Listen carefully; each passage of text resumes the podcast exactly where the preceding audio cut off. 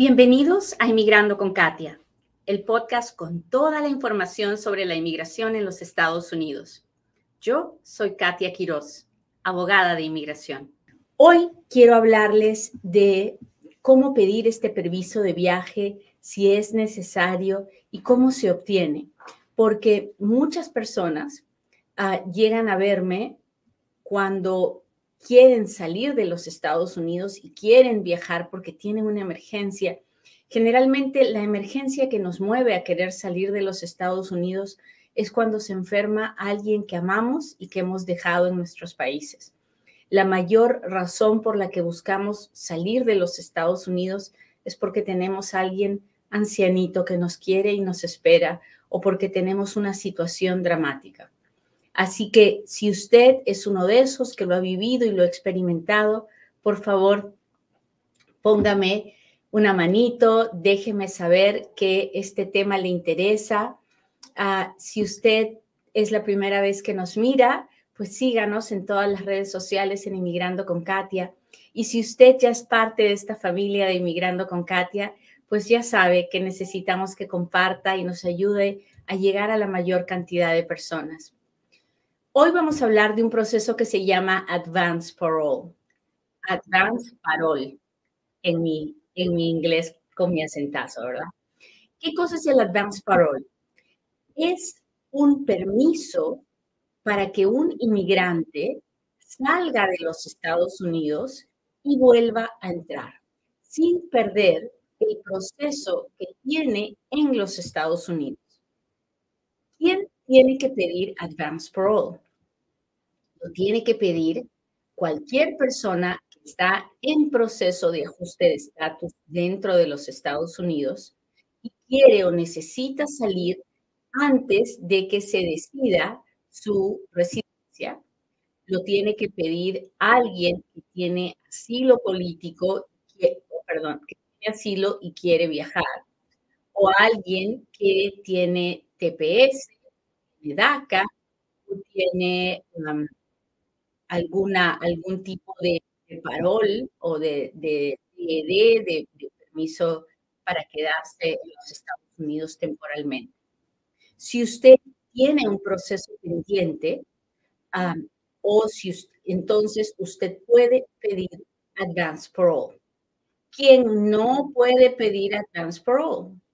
No puede pedir advance parole el que tiene VAWA El advance parole no está permitido en esas categorías. ¿Por qué? Porque no está escrito dentro de la ley que se puede hacer, básicamente. Y porque al salir cualquier, cualquier brecha en la continuidad de la presencia física puede afectar su caso. Entonces, hasta ahora hemos hablado de que el permiso de viaje, conocido como Advance Parole, es obligatorio para todos aquellos que tienen un proceso de green card de residencia pendiente y para aquellos que tienen TPS, DACA, asilo y que quieren viajar fuera de los Estados Unidos. Hemos hablado de que no pueden pedir permiso de viaje los que tienen VAWA o visa U Tampoco es recomendable para aquellos que tienen un proceso de corte pendiente, no se puede. Así que ya lo sabe, hemos hablado de la primera parte. ¿Hasta ahí estamos claros? Si estamos claros, cuéntemelo, dígamelo. Hoy es Viernes Santo y si usted es cristiano como yo, Ah, pues hoy es un día especial para mí, es un día en el que reflexiono, en el que le doy gracias a Dios, en el que celebro mi fe y celebro, celebro cada año eh, la grandeza del amor de Dios. Así que si usted no se ha acordado de casualidad o no la vive como yo, esta es una oportunidad para que se sienta amado, porque la pasión de nuestro Señor Jesucristo amado por Dios, para darse cuenta de todo lo que Él hizo solo por ti y por mí. Muy bien. Ah, y si usted es judío, pues estamos también en las celebraciones del Passover judío. Ah, y si usted es musulmán, pues también estamos en Ramadán. Así que en cualquiera de las religiones hay, hay la, hoy tenemos la oportunidad de meditar y de vivir nuestra fe. Muy bien, déjeme ver. Hola Fernando, ¿cómo estás? Muchas gracias, muchas gracias. Hola, buenos días, gracias por estar aquí. Buenos días de Colombia. Ay, gracias, gracias. Besos de Argentina, pues muchas gracias, Ivana, te mando besos también. Florcita, ¿cómo estás? Buenos días, buenos días. Feliz fin de semana, Francisco. Vivamos nuestro viernes de, nuestro viernes de Semana Santa. Muy bien, muchachos. Entonces, sigamos. Sigamos hablando de lo que nos trajo aquí. ¿Cómo inicio el proceso para hacer la petición de Advance Pro? Bueno, como todo en la oficina de inmigración, hay una forma. Hay una forma que hay que bajar del portal de inmigración y que hay que llenar. ¿La puede hacer usted solo? Mm, depende. No todo el mundo debe hacerlo por su cuenta. ¿Por qué? Porque si usted tiene un pasado indocumentado, si usted tiene un pasado con la Corte de Inmigración, si usted tiene un pasado con la patrulla fronteriza, es una buena idea que un abogado revise su situación antes de ponerse hacer un, permiso de viaje. Y sobre todo, usted tiene un, récord criminal. Si usted tiene un récord criminal, por favor, no vaya como no vaya muy feliz haciendo, llenando formas, porque una vez más les voy a recordar que el, el proceso de las leyes de inmigración son complicadas. Las formas que la Oficina de Inmigración ha creado parecen fáciles, pero no lo son. Y muchas veces las personas creen, oh, esto es fácil, solo voy a llenar una forma. No se trata de eso. Ok.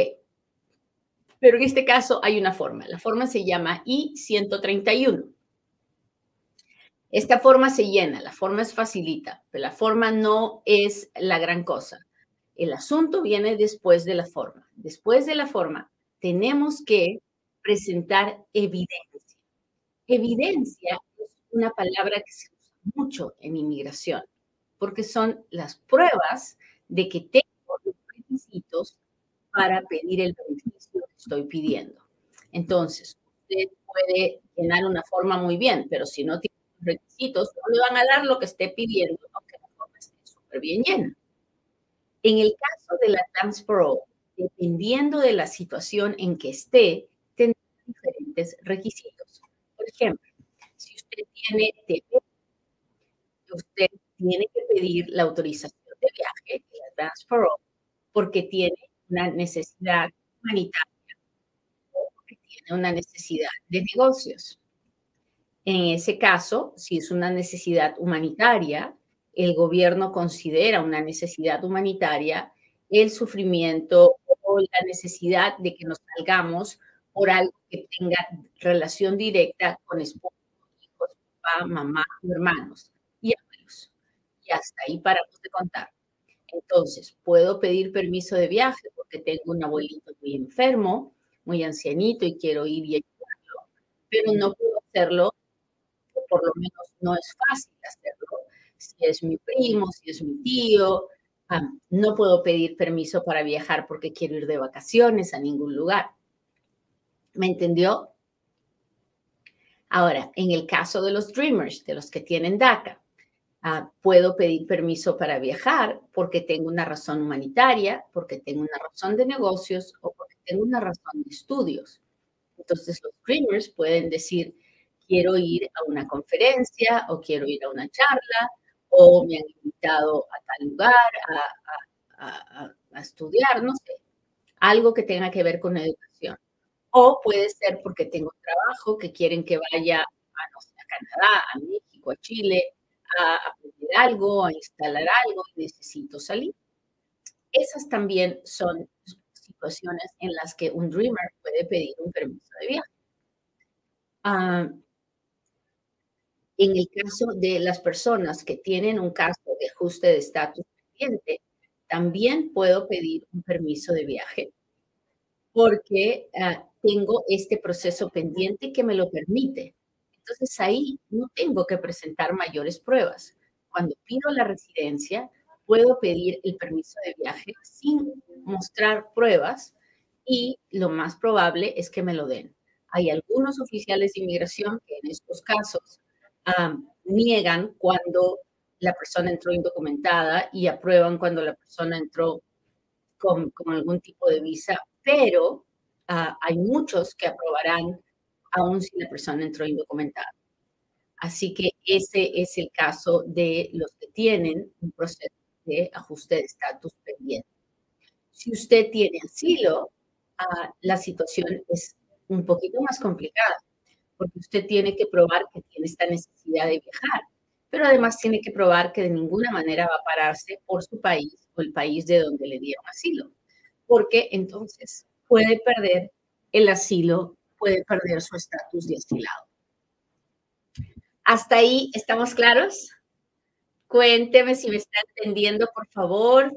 Convérseme. Hola, hola.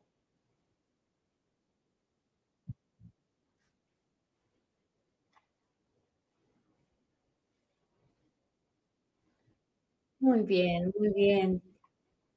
¿Dónde está mi gente del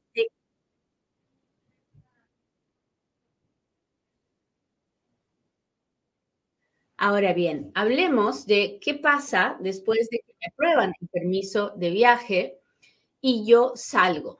¿100% que voy a volver a entrar? Nadie le puede garantizar el 100% sin conocer su situación. Mucha gente me pregunta, ¿es seguro es seguro si tienes los requisitos, si no tienes ningún problema, pero no es seguro si te pones a pedir esos permisos sin que un abogado haya revisado tu situación. Déjeme darle ejemplos, porque yo sé que para ustedes es más fácil entenderlo con ejemplos. Usted entró con visa de turista, tiene un hijo ciudadano mayor de 21 años, pide la residencia, no se queda ni un día sin documentos legales, pide el permiso de viaje, el permiso de, viaje llega, usted sale, vuelve a entrar. ¿Va a tener algún problema? No. Pero déjeme contarle esta otra historia. Usted viene con la visa, se queda indocumentado. Ah, al, al poco tiempo o después de mucho tiempo obtiene DACA, es un dreamer y pide un permiso de viaje en lo que el permiso de viaje llega, usted es arrestado por DUI, por manejar intoxicado por el alcohol o las drogas. Y su permiso de viaje llega aprobado. ¿Usted puede salir? No, no va a volver a entrar. ¿Por qué no va a volver a entrar? Porque tiene un arresto por DUI. Y el DUI mata a el estatus de un dreamer el, DACA se acaba en el momento que la persona comete un DUI. Ahora usted me dirá, sí, pero todavía no se ha decidido si soy culpable o no soy culpable. Totalmente cierto. Entonces, ¿para qué va a estar saliendo si todavía incluso está en el limbo? Sería una locura salir y darle la oportunidad al oficial de la patrulla fronteriza que me diga, no, no vas a volver a entrar y pues así se quedará tu caso. Entonces, no es una buena idea digamos que ya el caso se resolvió y yo me declaré culpable o me declaré nolo, ah, nolo es lo mismo que culpable para un inmigrante, entonces, ¿puedo salir? No, no va a volver a entrar. O el TPS, el tepeciano, que tiene dos o tres ah, delitos menores. No, no puede hacer eso, porque en el momento que comete los, los dos o tres delitos menores ya perdió su TPS. Entonces uno tiene que tener mucho cuidado, porque cada vez que salimos de los Estados Unidos, es un riesgo y tenemos una situación que haga, ponga, haga riesgoso. ¿Hasta ahí estamos claros? Cuénteme si me está entendiendo, porque yo trato de explicarlo lo más facilito posible, pero ya sabe que yo, pues, perfecta no soy y a veces con, cuando explico términos, cosas técnicas, puedo tal vez pensar que lo estoy haciendo fácil y usted no me está entendiendo nada.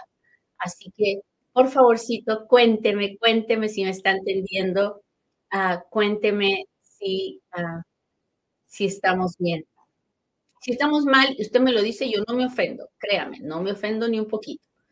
Ahora sí, ya terminé de contarle cómo funciona este proceso del permiso de viaje. Así que no se vaya porque ahora viene la parte en donde Katia responde sus preguntas. Si la veo, la respondo.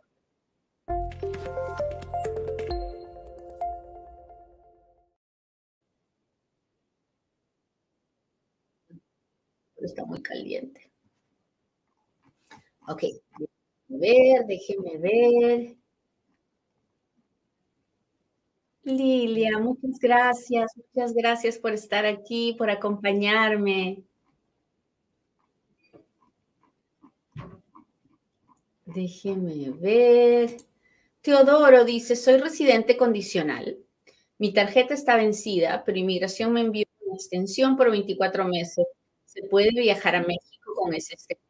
Sí, por supuesto. Usted, esa extensión hace que su tarjeta ya no esté vencida, hace que esté extendida. Así que mientras usted tenga su pasaporte, su, su mica y su carta de extensión, usted puede salir y entrar sin problemas. Siempre y cuando no tenga un récord criminal que lo haga inadmisible. Así que mucho cuidado. Muy bien, déjenme ver mi gente de TikTok. Ah, soy de Venezuela con TPS y mi hijo en España. ¿Puedo pedir permiso de viaje? Claro que sí. Claro que sí. Claro que sí. Mi esposo me sometió la petición y 130 si yo, yo puedo ayudar a mi mamá en un futuro. Que sea ciudadana, usted podrá pedir a su mamá. ¿Qué ocupo para tener un permiso de trabajo en California? Tengo 20 años aquí, no delitos. Pues lamentablemente no tenemos una forma de arreglar basada en el tiempo. Así que con la información que usted me ha dado, no le puedo decir que hay ninguna, ninguna forma de un permiso de trabajo. Tiene que hablar con un abogado de inmigración en persona que le haga todas las preguntas que le tiene que hacer para poder decirle si se puede hacer algo en su caso o no. A ver, déjeme ver. Saludos de Atlanta, muchas gracias. Hoy es Viernes Santo, no se olvide. Yo no sé ustedes, si ustedes lo han vivido en sus o no, pero yo vengo de un, de ah, un departamento del Perú que se llama Ayacucho. Y en Ayacucho nosotros la Semana Santa realmente la vivimos. Hay procesiones, hay misas preciosas. hoy es el viernes de dolor, es cuando el Señor es crucificado, cuando su madre sufre y llora viendo la tortura de su hijo. Y, y es increíble cómo las, las vivencias de la niñez se quedan tan grabadas en, nuestro, en, nuestra, en nuestra memoria, ¿no? Porque hoy, hoy yo la vivo como cuando la vivía como niña, así que usted también tenga alguna historia santa guardada en su mente y en su corazón. Tengo tres hijos nacidos aquí, 19, 17 a los cuántos años me puede pedir a los 21. a los 21. Entré por asilo, pero aún no tengo corte. Como cubano, se solicitó residencia por el año y un día. ¿Puedo solicitar permiso de viaje a México?